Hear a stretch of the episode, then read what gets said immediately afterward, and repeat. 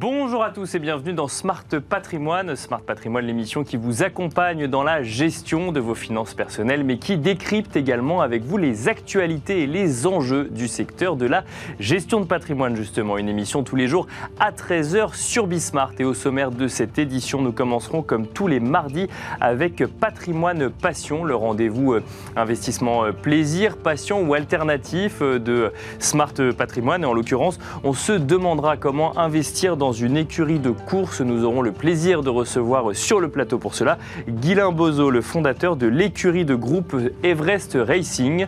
Nous enchaînerons ensuite avec Enjeu patrimoine où on s'intéressera à un sujet radicalement différent. Nous regarderons comment euh, la hausse du prix des matières premières peut avoir un impact sur la rénovation énergétique euh, de vos biens immobiliers et notamment euh, ceux que vous êtes, celles que vous êtes obligés de faire en lien avec la note DPE qui apparaît euh, sur l'audit énergétique de, de, votre bien. Nous en parlerons avec Nicolas Moulin, président de primenergie.fr et Fabio Rinaldi, président de Bigmat. Bienvenue à vous tous qui nous rejoignez. Smart Patrimoine, c'est parti.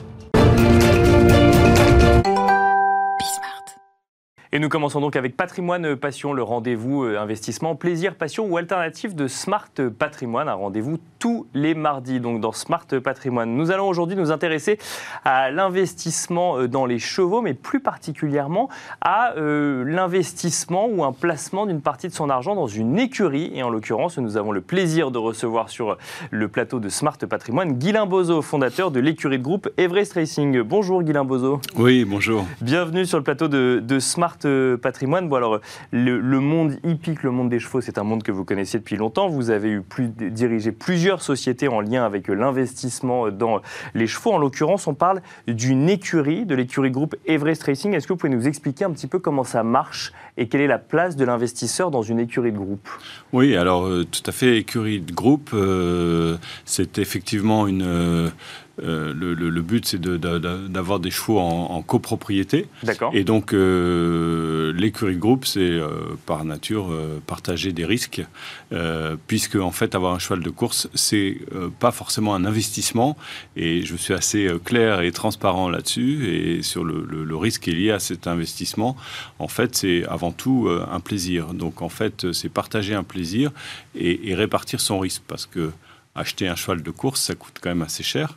Euh, et donc, euh, il faut être bien conscient des, enjeux financiers et des pertes qui peuvent être liées à cet investissement.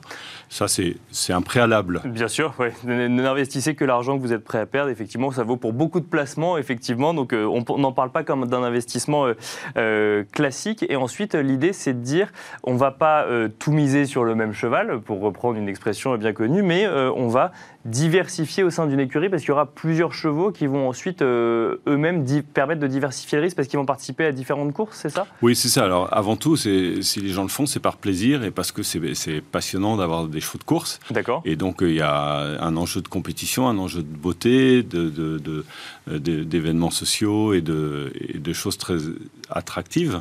Euh, alors effectivement, il faut répartir son risque parce qu'avoir euh, un seul cheval, il c'est dangereux, il peut se blesser, euh, c'est de la matière vivante. Bien sûr. Donc euh, il peut y avoir pas mal d'aléas.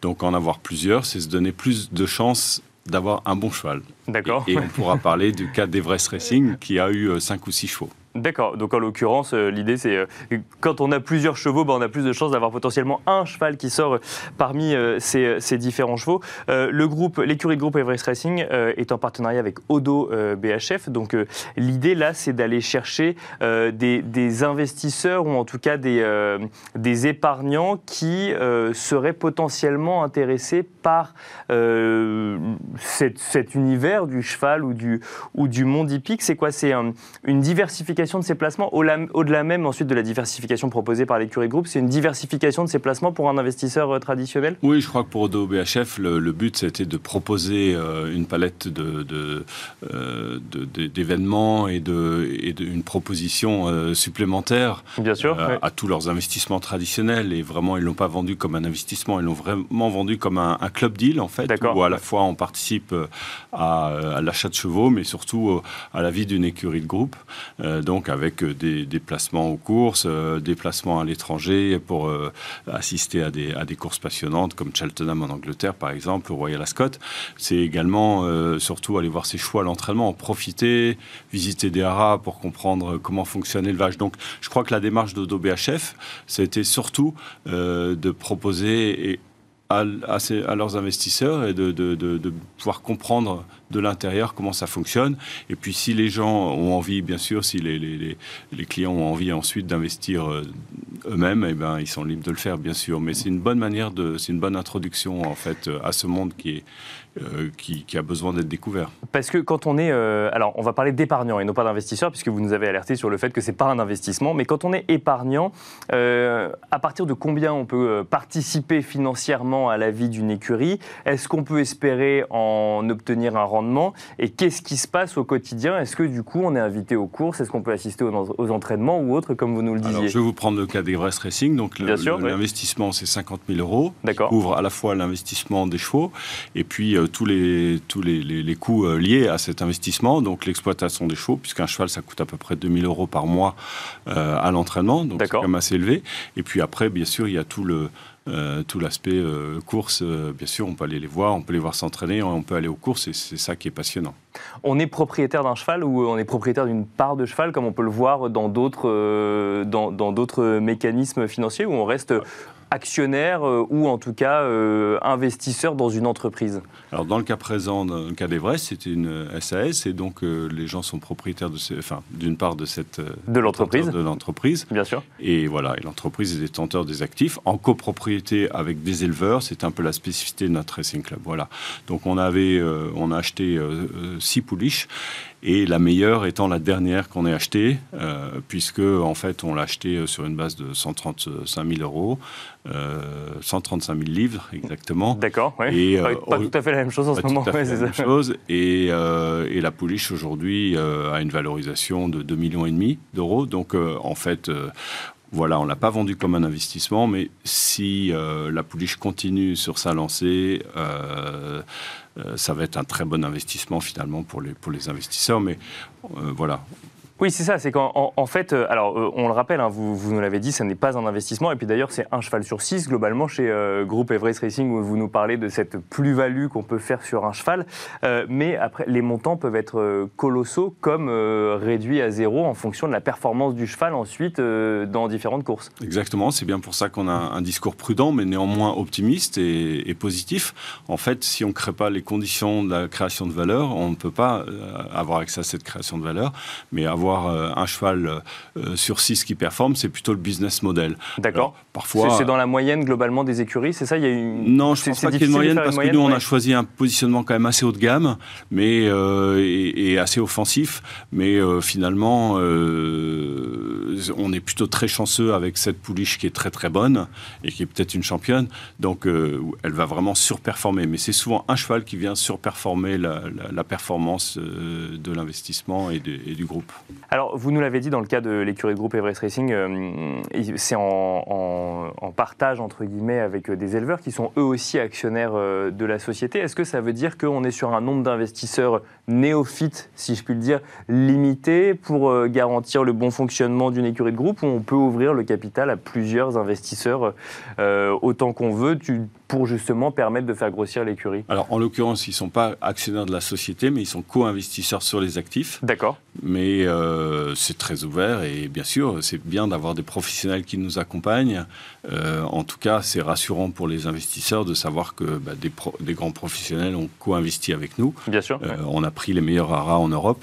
le haras des Monceaux et Balley-Lynch-Stud en, Irlande, un, gros haras anglais également et un gros haras allemand. Donc on a voilà, on a fait ce, ce mélange volontairement et c'était plutôt un, succès. Et, côté épargnant, euh, on, est limité en termes de nombre de, enfin épargnants qui n'y connaissent rien. Euh, est-ce qu'on est limité en termes d'investisseurs là aussi, ou en tout cas de, ceux qui viennent de participer dans financièrement un, dans un cadre restreint. Hein, vous savez, oui, d'accord. Il vaut mieux que ce soit dans un cadre restreint, etc. Oui, oui. Donc on n'a on pas fait une promotion euh, particulièrement forte, voilà. Donc c'est vraiment dans le cadre de gens qui sont quand même avisés et qu'on a a, qu'on a bien mis au courant des risques, etc.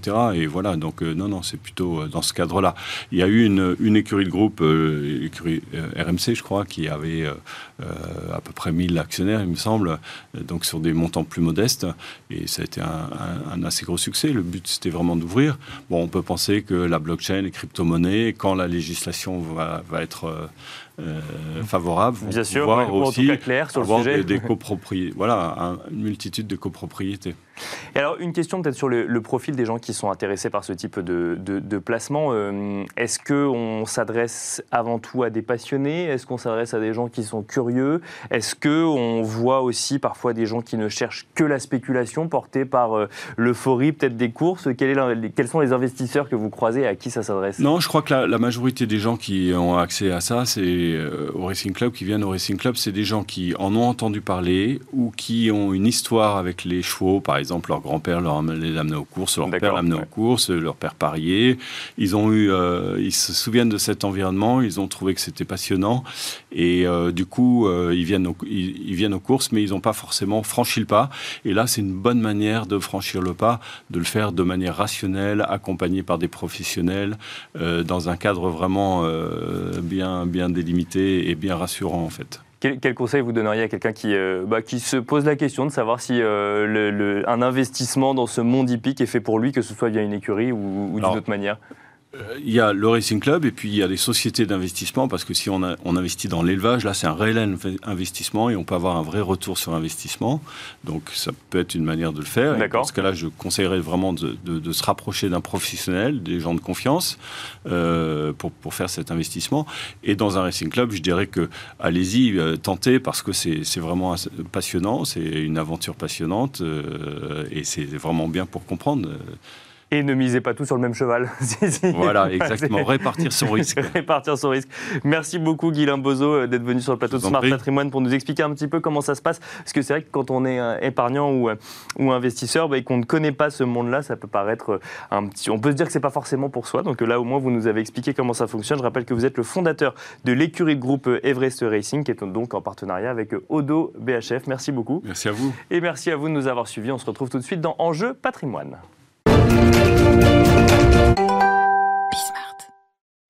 Et c'est parti à présent pour Enjeu patrimoine, un enjeu patrimoine où nous allons nous intéresser aux DPE euh, qui concernent vos biens immobiliers et notamment à la rénovation énergétique de vos biens immobiliers. On va se demander quel est l'impact du coût des matières premières que l'on voit régulièrement sur les marchés financiers, les marchés de matières premières, sur le concret, sur la rénovation de votre appartement euh, ou que, ce, que vous soyez euh, propriétaire occupant ou propriétaire bailleur. Nous avons le plaisir de recevoir sur le plateau de Smart Patrimoine pour en parler Nicolas, Nicolas Moulin, président de primenergie.fr. Bonjour Nicolas Moulin. Bonjour. Bienvenue sur le plateau de Smart Patrimoine.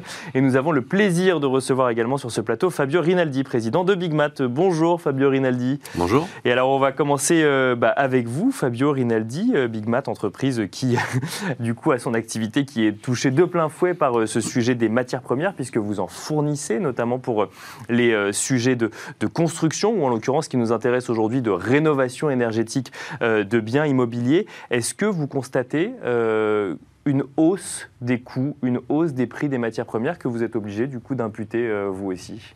Alors nous constatons, euh, oui, oui, euh, oui, oui, on ne peut pas faire autrement que de le constater, nous le subissons. D'accord. Euh, même. Non mais c'est intéressant de le rappeler, je, précise juste parce qu'on voit effectivement des, courbes sur les marchés financiers, nous expliquer que le, cuivre, le bois, l'aluminium progressent, mais là, ce qui est important de, préciser, c'est que bah, ça a un impact réel sur la vie des gens, et c'est que ce bois dont on voit la courbe progresser bah, coûte plus cher aujourd'hui, par exemple. Ah, ça a un impact direct sur le coût de la construction, in fine, lorsque vous, un, ou vous rénovez ou les constructions neuves, euh, ça a un impact direct. Alors, ça a commencé, je dirais, c'est un premier effet post-Covid. Au moment du Covid, euh, moment de panique, donc euh, les, industriels, voyant une activité chuter, tout de suite réduisent la voilure de leur capacité de, de production. Et puis, très rapidement, il y a une demande qui repart, bien plus forte que l'offre. Et donc le temps de remettre en route cette machine, en France comme ailleurs d'ailleurs au niveau international, eh bien vous avez une demande tellement forte que eh l'offre ne suit pas. Il y a plus de demandes que d'offres. Et donc dans, ces moments-là, dans ces moments-là, eh bien vous avez un début euh, d'inflation. Donc ça a commencé déjà en 2000, 2000, fin 2020, début 2021. Et puis là, avec ce qui se passe notamment au niveau de en, Ukraine, euh, sur cette zone où, nous nous fournissons en matières premières, en aluminium, en acier, euh, et plus largement d'ailleurs aussi le bois, eh bien vous voyez une inflation qui est effectivement très élevée. Une inflation très élevée qui est de nature à remettre en cause certains projets. Vous le voyez, vous, aujourd'hui, euh, peut-être euh, euh, des ventes qui, qui se réduiraient du fait de la hausse des coûts ou des difficultés d'approvisionnement encore aujourd'hui sur certaines matières premières ou, on n'en est pas encore là? Alors ça commence. Ça commence, depuis, on va dire, depuis début, début 2022 et c'est une de nos craintes. C'est effectivement eh bien, des projets qui soit sont repoussés, soit des particuliers qui simplement, en voyant cette inflation ou en écoutant ou en se renseignant se disent bah moi je vais attendre, euh, mes travaux sont pas forcément urgents et donc euh, je vais attendre que la vague passe et puis euh, je réaliserai mes travaux un peu plus tard. Donc on commence à voir des décalages de chantier un ralentissement de cette activité. C'est une crainte hein, d'ailleurs que nous pouvons avoir, hein, ce que l'on pourrait appeler de la stagflation, c'est-à-dire une baisse un ralentissement donc de cette croissance, voire même une croissance nulle. mais avec et donc derrière, avec des impacts euh, économiques, avec des prix, une inflation. Et là, pour le coup, nous sommes dedans, une inflation qui commence à repartir à la hausse. Euh, et puis, euh, de ce fait, bah, dans des conséquences, si vous avez des, des projets qui sont ou des travaux qui sont repoussés, bah, un ralentissement de l'activité, donc un, un, début de chômage. Enfin, voilà, donc une situation qui n'est pas forcément encourageante. Nous ne sommes pas encore complètement dans ce contexte-là aujourd'hui, mais euh, nous devons rester euh, très vigilants. Et donc nous, dans la distribution des, matériaux, effectivement, on, commence à sentir euh, ce ralentissement. Attention également, parce que ces artisans qui, eux, doivent aussi répercuter les hausses, eh bien, on se rend compte qu'en 2021, euh, toutes ces hausses n'ont pas été répercutées. Donc, on euh, pourrait avoir plus de hausses répercutées à venir Oui, euh, ou des défaillances chez les artisans, parce que ils ont vendu à un prix et ils achètent à un prix plus élevé leur matériel. Et donc, ça, c'est un risque. Voilà. Donc, on est dans une période un peu compliqué euh, à ce, niveau-là. Et alors, pour bien comprendre, Fabio Rinaldi, est-ce que ça veut dire, est-ce que, euh, en tant que néophyte, on peut envisager qu'une matière première coûte tellement cher qu'on arrête d'essayer de la vendre pendant un temps, puisqu'il n'y aurait plus personne pour, euh, pour l'acheter de l'autre côté? Alors, vous avez le cas aujourd'hui, hein, tout simplement, sur les tuiles, puisque vous avez le prix du gaz qui a été multiplié par 7 en, en, un an, mhm. et eh bien, et pour produire des tuiles, il faut des fours. D'accord. Donc beaucoup de gaz. Oui, bien sûr. Donc vous voyez des prix, une inflation euh, galopante. Euh, et euh, certains producteurs aujourd'hui eh bien préfèrent réduire leur capacité de production plutôt que de produire à des prix qui ne je dirais qu'ils ne trouveraient plus forcément d'acquéreurs. Donc euh, oui, effectivement, ça donc, commence aussi. Donc là, on ne va pas se retrouver face à des goulets d'étranglement, on va simplement se retrouver face à des arrêts de production de potentiellement certaines matières premières ou certains produits finis qui servent à la construction. Ça, ça, peut être le cas, oui. Ça peut être un, risque, un cas extrême, oui, tout à fait. Nicolas Moulin, vous êtes en, plateau également avec nous. Vous êtes euh, président de primeénergie.fr, donc en lien directement avec la rénovation énergétique des biens immobiliers. Alors, Fabio Rinaldi nous, euh, nous l'a dit il y a un instant, il y a certains chantiers qui commencent à être décalés, euh, notamment quand, on considère qu'ils ne sont pas urgents. Alors, en revanche, quand on est propriétaire d'un bien immobilier et qu'on a une législation qui nous dit que passer certaines échéances en fonction de la lettre que vous avez sur votre DPE, il devient urgent de rénover, sinon vous ne pourrez plus louer votre bien. Là, on est sur des chantiers urgents et on se retrouve avec d'un côté une échéance qui se rapproche et de l'autre des hausses des prix des matières premières. Donc une situation plus compliquée pour le propriétaire, pour le coup. Alors oui, alors je pense qu'il faut qu'on différencie, nous, côté rénovation énergétique, deux grands types de, travaux, puisqu'il y a les, travaux de rénovation globale. Effectivement, j'ai une passoire, je suis F ou G, je vois bien que je peux plus louer mon, logement, tout simplement, je veux profiter d'avoir y avoir un meilleur confort. Je vais engager une rénovation globale. J'ai des primes, des primes énergie, on en parlera, enfin des aides qui sont colossales aujourd'hui pour financer 90% quasiment euh, de ces travaux. Donc là, pour le coup, nous, je peux vous assurer qu'on distribue euh, des primes énergie, des primes rénov, donc les deux aides, euh, pour financer et on n'a pas du tout de baisse de ce type de chantier. D'accord. Au contraire, ils explosent pour toutes les questions, enfin tout ce que vous avez abordé, c'est-à-dire globalement, on a des effets d'aubaine, des primes qui sont très élevées, et en parallèle, on commence à avoir un risque important, et on sent bien que d'ici quelques années, où ça sera plutôt taxé. Donc vous avez intérêt, à je vous le dis sincèrement. Il vaut mieux le faire maintenant. Oui, il y a deux piliers comme toujours. Hein. Il, y a, il, y a, des aides et puis il y a la phase contrainte. La phase contrainte, on y est puisque vous êtes déjà en incapacité à partir de 2023 jusqu'à 2028 de louer les F puis les E. Euh, après, parallèlement, nous aussi, on observe. Hein, donc, je vous rappelle, euh, nous, on, donne des primes énergie à quasiment 40 000 particuliers. 40 000 particuliers chaque mois euh, vont nous confier. Donc, on va les inciter à faire des travaux d'économie d'énergie par ces primes. On observe des grosses tendances aujourd'hui et des gros changements sous l'effet de l'augmentation des coûts euh, des matières premières et aussi sous l'effet des changements réglementaires qu'on a également euh, sous impulsion. Alors, j'en prends un exemple très simple, c'est les travaux d'isolation. D'accord. Un effondrement aujourd'hui des travaux d'isolation. Donc, on, isole plus alors que ça. Il y a deux effets. Il y a deux effets. Il y a une explosion euh, aujourd'hui effectivement des matériaux isolants et en parallèle, et je crois en l'occurrence, je pense qu'il faut quand même le dire, c'est que le premier impact c'est plutôt la baisse des aides là-dessus, sur la rénovation. Hein. Bien sûr. Mais pourtant, il y a il y a, une baisse qui enfin, isolation à 1 euro, non Justement, ce dispositif a totalement disparu. On a diminué par deux à peu près le montant de ces primes. Et quand on diminue par deux le montant des primes, euh, l'impact il est colossal. Je vous donne un autre exemple. Le 1er mai, donc c'est voilà, ça sera la fête du travail. Bien sûr. Bah, la fête du travail, c'est pas une bonne nouvelle pour l'isolation des murs, parce que l'isolation des murs, on va diminuer encore de, par deux euh, les primes euh, pour ce type de travaux. Donc, on est dans une phase où aujourd'hui, on baisse le montant de certaines primes sur certains travaux, l'isolation. On les augmente en revanche sur les travaux, notamment de pompe à chaleur. Vous l'avez euh, évoqué tout à l'heure. Encore récemment, le 15 avril, il y a eu une nouvelle annonce. Donc on donne quasiment 9000 euros aujourd'hui. 9000 euros sur une pompe à chaleur. C'est l'effet de du moment. D'accord. Profitez-en. Attention aux arnaques quand même. J'ai l'impression que c'est presque un marché de primes, c'est ça C'est un marché de primes. C'est totalement ça. Il y a des effets d'aubaine. Nous, depuis 10 ans, je pourrais vous expliquer les cycles. Hein. Donc, euh, donc en ce moment, la belle aubaine, c'est plutôt la pompe à chaleur. En tout cas, nous, il est certain que l'on voit que euh, dans nos partenaires, les artisans, notamment les artisans dans l'isolation, souffrent. C'est très clairement. Les vendeurs de chaudières souffrent. Ils ont dû décaler à partir de septembre 2021 un certain nombre de chantiers. Ils n'avaient juste pas le matériel. D'accord. Ah oui, donc là, Suite, ne pas qu'il n'y a pas de clients, c'est qu'il n'y a pas le matériel pour installer. Il n'y a pas le matériel vous vous appelez euh, Wiesmann, LM Leblanc, je ne vais pas donner forcément des marques, mais ils n'avaient juste pas, ils n'étaient pas en capacité. Et en plus, pas de bol, bah, ils ont décalé leur chantier et la patatras. Nous, depuis le 1er janvier, nos aides ont excessivement baissé sur les chaudières, gaz, parce que vous avez compris, aujourd'hui, on ne veut plus euh, promouvoir ce type d'installation. D'accord, donc en fait, il faut faire euh, très attention. Mais alors, ça veut dire que typiquement, ce sujet chaudière, pour reprendre cet exemple-là, qu'est-ce qui se passe aujourd'hui? Ça veut dire que d'un coup d'un seul, on a engagé des travaux, on n'a plus les aides, on, est, on, a, on, a, on a un chantier qui est décalé de six mois. Qu'est-ce qui se passe quand on est particulier qu'on doit payer?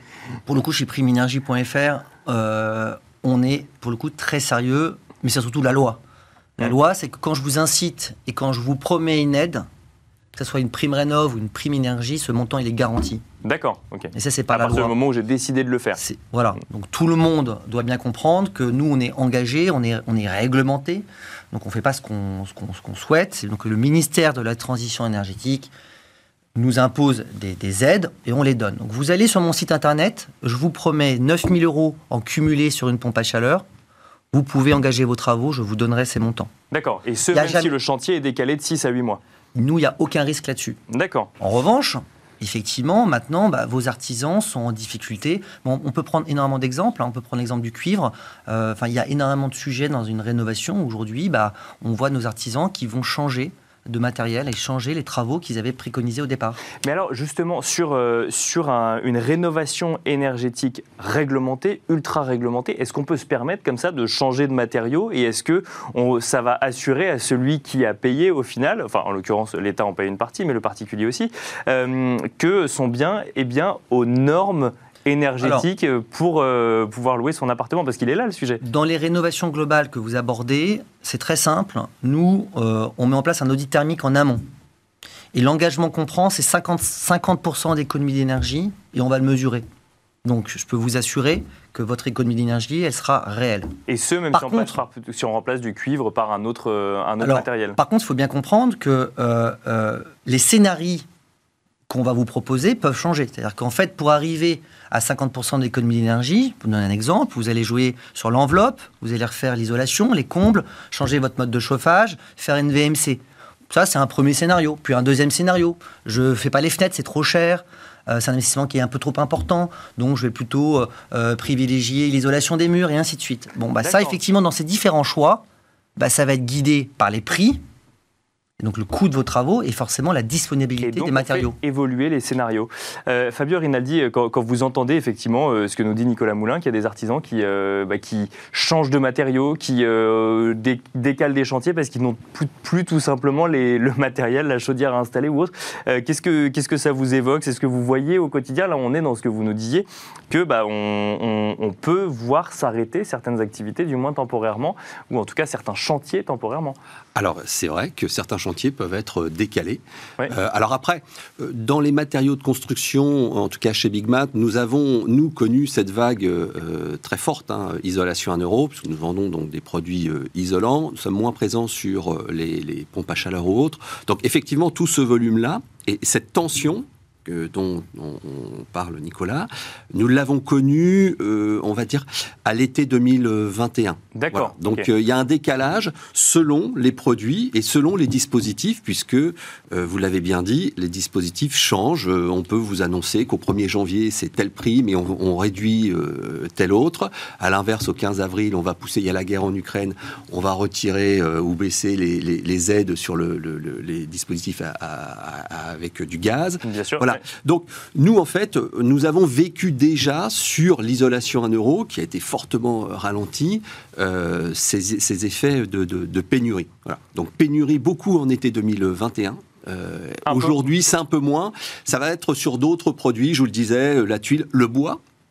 Donc, qui entre moins en jeu dans la rénovation énergétique. Mais vous avez des pénuries très très fortes sur le bois. Voilà. Donc des matières qui... C'est assez ciblé et ce sont des cycles. Alors, on, aurait envie de, passer en revue toutes les matières premières, mais on n'aura pas le temps. Nicolas Moulin, une question rapide. Euh, il y a eu une revalorisation récente euh, de, ma prime rénove. Vous nous l'avez dit, il y a encore beaucoup d'aides. Simplement, en fait, si je comprends bien, il faut regarder dans le détail, puisqu'il y a une saisonnalité des aides. Donc, quand on est particulier, euh, en fait, on peut quand même engager des travaux de rénovation énergétique aujourd'hui. Il ne faut pas avoir peur de le faire. Simplement, euh, effectivement, bah, on ne sera pas aidé de la même manière que si on l'avait fait il y a six mois ou un an. C'est certain. si aujourd'hui vous allez sur euh, primenergie.fr, on vous donne les aides en, vigueur, vous engagez vos travaux, vous êtes euh, certain. Ce qu'il faut retenir très simplement aujourd'hui, on est aujourd'hui dans une période où, en gros, rénovation globale, c'est-à-dire que vraiment vous avez une passoire thermique, vous faites un bouquet de travaux, là vous avez des primes colossales. Donc ça, c'est le premier point.